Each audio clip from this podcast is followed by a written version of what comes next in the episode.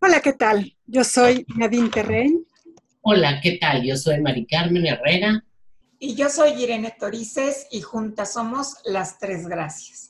Hoy Nadine nos va a hablar de algo que seguramente muchas de las personas que nos siguen han escuchado, pero de lo que quizá no saben tanto, que es el cancán. Adelante, Nadine. así es. Ah, ah, ah, que quizás han escuchado, no lo escuchan cuando nos escuchan a nosotras. el, el cancán es un baile que se originó en la década de los 1840 en París. Eh, originalmente era un baile de pareja y por su alta exigencia en movimientos, que incluye patadas altas, eh, esta apertura de piernas que le llaman el Grand Écart, eh, Grand y algunas piruetas, bueno, se volvió un espectáculo. Representa la ligereza de las mujeres cortesanas de París es una fiesta que invita a mover el cuerpo con sugerencias eróticas y de desinhibición. Y eh, creo que hay una mancuerna entre el cancán y eh, estos cabarets eh, como el Moulin Rouge de, de, la época de los 1870s, que tanto estos cabarets usaron el cancán para eh, tener como una gran audiencia y el Cancán agarró mucha fuerza gracias a estos cabarets. Y el Moulin Rouge es uno de esos escenarios que proyectó con mayor fuerza. El Moulin Rouge fue creado en la época que siguió a la guerra de 1870. Eh, era un tiempo de pompa entre dos guerras, la, de 1870 y la Primera Guerra Mundial, y bueno, sus dueños no escatimaron. Para el mayor placer de su público, que gustaba de lugares espléndidos, con decoración extravagante, una pista de baile gigante y espectáculos de tipo circense. Incluso hay un, elefante gigante eh, eh, en el que puedes entrar y tiene cosas este, bastante extravagantes. Rápidamente, se vuelve un lugar de encuentro entre la alta burguesía y las mujeres y hombres galantes.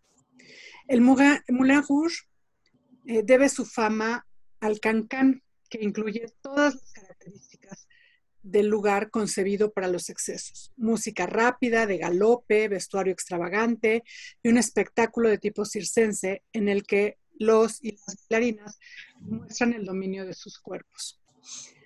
Todo esto sin olvidar la sugerencia del erotismo, que no resulta tan implícita y más bien representa una gran picardía con un toque de complicidad al exhibir las ropas interiores y zonas íntimas entre todo el alboroto. Volviendo al el antecedente de este se llamaba chahut o alboroto, descrito eh, como un baile loco y obsceno al que nos entregamos con arrebato por Eugenio Sul. Eh, en los años 1820, lo que solía bailarse en los bailes populares eran las cuadrillas. Era un baile estructurado que no permitía improvisación alguna. Algunos hombres hartos se permiten por unos minutos movimientos extravagantes improvisados que generan alboroto. Esto genera una suerte de catarsis y aunque los burgueses la impresión del alboroto, consideraron beneficiosa esa catarsis y la permitían. Unos años más, las mujeres quisieron jugar al alboroto. Ahí las reacciones no se hicieron esperar. Este baile fue prohibido, aunque algunas osadas aventureras continuaron con el baile y la provocación. Las ilustres eh, Reina Pomaré, Brididi, Chicard y luego Celeste Mogador hacían el deleite de los bailes públicos.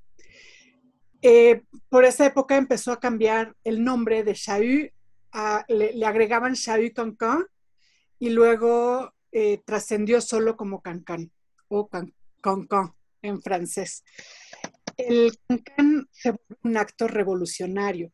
Sus pasos se llaman carga de arma, metralleta, asalto, paso redoblado, de manera que el Cancan es una guerra, un arma para las jóvenes, una em, emancipación del masculino en aquella época. O así lo consideraron. Las tres gracias elegimos el cancán como nuestro himno, como la música de fondo para la entrada y la salida, eh, por todas estas representaciones.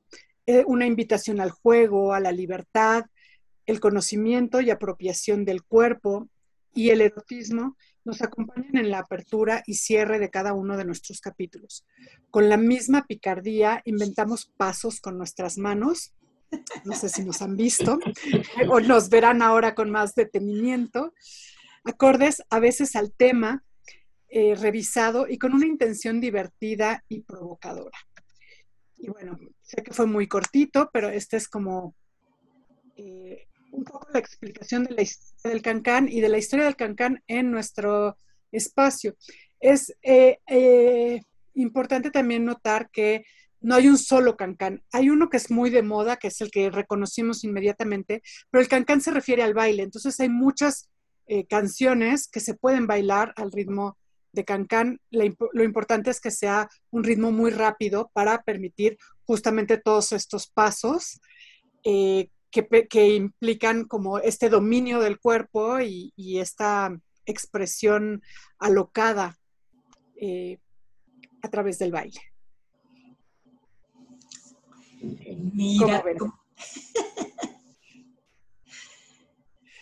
Sí, justo estaba yo eh, cuando elegiste el tema, Nadine, recordando el tiempo que nos llevó a ponernos de acuerdo en cuál iba a ser nuestra música representativa cuando surge justamente el, tema del cancán, ¿no? que me parece que quien no lo conozca, pues así como, como cuando preguntamos, no sabes quiénes son los Beatles o no sabes quién es Elvis Presley, pues también habría que preguntar, no sabes qué es el cancán, porque es algo eh, que tiene que ver con la cultura y no solamente con la cultura francesa, sino con la cultura a nivel mundial. Claro, y que no haya bailado en alguna de las, eh, en algún día de las madres o día del padre como eh, número la escuela, el cancán, o igual que el, este, ay, el otro que es eh, ruso, no me acuerdo cómo se llama, el casacho, pues no, también necesita empaparse un poco más de, de la cultura. Y me llama la atención esto que mencionas en relación al Molino Rojo en París, que ciertamente ha cambiado mucho la mm, esencia original de aquellos 1800 cercanos al, inicio del nuevo, del nuevo siglo, del siglo siguiente, ¿no? Eh, del siglo XX específicamente, porque em, cuando menos la última vez que yo fui, sí hay como un gran deterioro y se pierde justo esta picardía de la que hablas y el dejar un poco a la imaginación, como ha venido ocurriendo también en Las Vegas con eh, este baile estilo cabaret también, que se da en algunos hoteles o centros nocturnos allá. Y em, a mí particularmente lo que me encanta del cancán es justamente la, vestimenta, ¿no? Y las grandes plumas en, en, la cabeza y los vestidos llenos de olanes y por supuesto el faldón debajo del vestido principal lleno de holanes también y los, los calzones hasta la rodilla a veces, en algunas ocasiones un poco más corto, igualmente pues llenos de, de pespuntes para poder este, garantizar que no se vea gran cosa, pero que a la vez se insinúe mucho. Claro. Y, y en esto que mencionas eh, tú, Irene, de, la vestimenta, es curioso, pero cuando buscas cancán una de las acepciones significa en agua de vuelo almidonado eh, con volantes para ahuecar la falda. Eso significa, entonces es como esta parte, y estaba yo leyendo que estos nombres que mencionaste, Nadine, eh, lo tenían como bordados en los, en los calzones eh, las chicas de, que interpretaban el, cancán, ¿no? Y, y, el cancán fue también, de hecho, surge y lo, lo compone Jacques Offenbach, que eh, curiosamente es parte de una opereta, porque lo que más escribió él es una opereta y es una, eh, esta opereta se llamaba Orfeo en los infiernos. Entonces será como, como interesante ver cómo, cómo toda esta parte no dice mal, no sé si me, se imaginaba que así se podía uno divertir en, en los infiernos o cómo era que pensaba. Pero sí fue como muy famoso y solamente desarrolló una ópera, lo que más desarrolló fueron operetas. Entonces era como como tanto por todo lo que mencionas como por la música al de, dominio popular, ¿no? Era muy popular, ¿no? Sí, esto eh, comienza en los bailes públicos, ¿no? En las plazas y demás, donde había como estos bailes tan estructurados y, el cancán fue un acto de rebelión, un acto revolucionario, como no nos vamos a quedar con lo establecido, vamos a ir más allá y podemos hacer muchas cosas con nuestros cuerpos, ¿no? Y como eh, es como esta línea eh, como divisoria, esto que mencionas, Irene, cómo se ha deteriorado estos, estos espacios que eran revolucionarios y que, y que ahora son lugares de, exhibición, ¿no?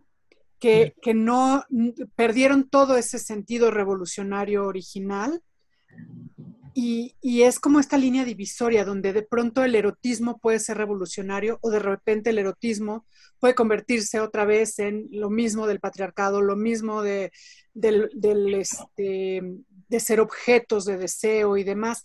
Y es como, creo que la línea divisoria es, eh, tiene que ver con este consentimiento, con yo me, me apropio de mi cuerpo y hago con él lo que me da la gana a mí y no sigo tus reglas. Pero cuando tus reglas son que yo exhiba mi cuerpo, deja de tener ese sentido de consentimiento. Claro. Y, también es interesante eh, ver cómo estos bailes del pueblo o estos bailes callejeros, por decirlo en términos más recientes, empiezan a convertirse justamente en en bailes de salón. Eh, en bailes de salón como pasó, y bueno, voy a hacer una analogía y que se pone de manifiesto en muchas películas, tanto viejas como no tan viejas, ¿no? Eh, lo que ocurre, por ejemplo, en la película de Titanic, en la versión de Leonardo DiCaprio, cuando secuestra literalmente a, a la chica y se la lleva a bailar a la parte donde está la tercera clase de, del Titanic, ¿no? Mientras arriba están bailando un vals, pues ella hace gala de todo, eh, la energía, la vitalidad, la risa, eh, pasando además de un hombre a otro, lo que no ocurría en muchas ocasiones en el vals. Y lo mismo con los bailes más eh, recientes como el breakdance, que ahora se hacen competencias en Estados Unidos, el reggaetón y algunos otros, incluyendo, eh, eh, por ejemplo, la lambada, que también pasa de ser un baile callejero en el sur de América para convertirse ahora en un baile que se lleva a los salones incluso hay competencias o hubo en su momento competencias de, de. Y, y bueno, recuperar justamente esta parte de las culturas, que quizás sería el calor del movimiento en las culturas, sería importante no solamente justo para apropiarnos de un mayor conocimiento de las tradiciones y de las costumbres de cada uno de los pueblos, sino también, también ver cómo pues, el hilo que divide a las clases sociales puede llegar a ser muy delgado y que eso permitiría una, una menor eh, discriminación y daría origen a un menor número de guerras. Si las guerras se pelearan bailando, me parece que otra historia sería la que nos ilustraría a esas alturas de la vida. Claro, claro. Ahorita que estás mencionando eso, me trae a la memoria un aforismo de un filósofo que yo eh, admiro mucho, que es Rabindranath Tagore, que él dice, cuando el hombre trabaja, Dios lo respeta, pero cuando el hombre danza, Dios lo ama. Y es como permitirte toda esta expresión que hay de, no lo sé, de, todo este erotismo, de esta esencia, de este ser. Que además esta descripción que hace Eugenio Sue de, mm, este baile, dice que es un baile loco y obsceno, eh, sin ton ni son. ¿Cuántas veces hemos oído de los nuevos bailes que inventan los jóvenes, que son bailes obscenos, que no tienen ton ni son, que son este, bastante pornográficos? Con, con esta, digo, se dijo del rock and roll, se dijo del twist, se dice ahora del reggaetón. Eh, y, cada vez nos, nos este, escandalizamos por el, este eh, disfrute y juego que hacen los jóvenes con su propio cuerpo, que están en la edad de sacar todo eso, de eh, sacudir la polilla y eso que ellos no la tienen todavía. Claro. Y que bien nos haría sacudirla a nosotros de vez en cuando. Porque nos hace mucho bien, nos conecta con una parte muy vital.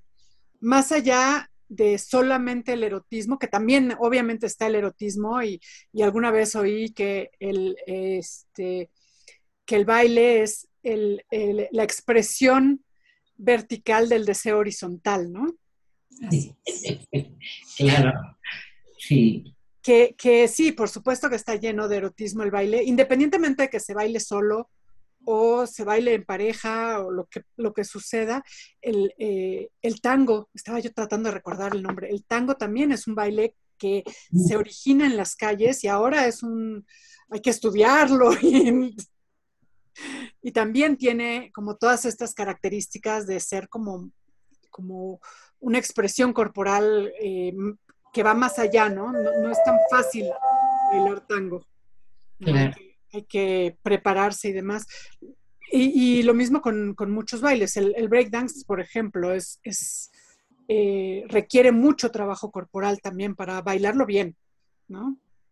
Claro que todos podemos jugar y bailar y divertirnos y, mover el cuerpo, pero ya este, hacerlo a esos niveles, pues requiere eh, como una preparación, requiere el ejercicio y demás, y efectivamente cuerpos elásticos y jóvenes y turgentes. Claro, como toda una preparación de, y, flexibilidad o elasticidad, tanto, tanto en la expresividad como en el movimiento del cuerpo, ¿no? Yo recuerdo hace poco eh, eh, pasaron una, la historia de, Elvis Presley y como el volver a verlo con todo ese escándalo que fue, y, yo viví, a mí me tocó vivir de la época de, Elvis Presley, bueno, lo que se hablaba era, no sé, demoníaco, era, y el rock igualmente, sobre todo cuando el paso donde pasaba la mujer, la mujer por debajo de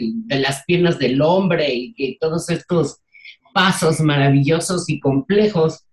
Y, este, y ciertamente ha sido como, como cargado de, de represión, como querer volver a, pero si nos damos cuenta, fíjate lo curioso, si podemos ver un vals, un vals puede ser sumamente erótico, sumamente suave en otras formas, pero igualmente, igualmente es la, no sé, la esencia. Había que escuchar a los viejos cuando surgió el vals decir, ese es un baile obsceno.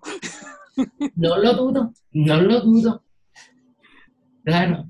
Sí, y, y acompañado, el baile de su, música, ¿no? Como dices, esta, esta opereta eh, es la que ha hecho, se ha utilizado más asociada al cancán, pero no es la única, hay varias melodías, lo importante es el, ritmo que lleva para poder bailar el cancán.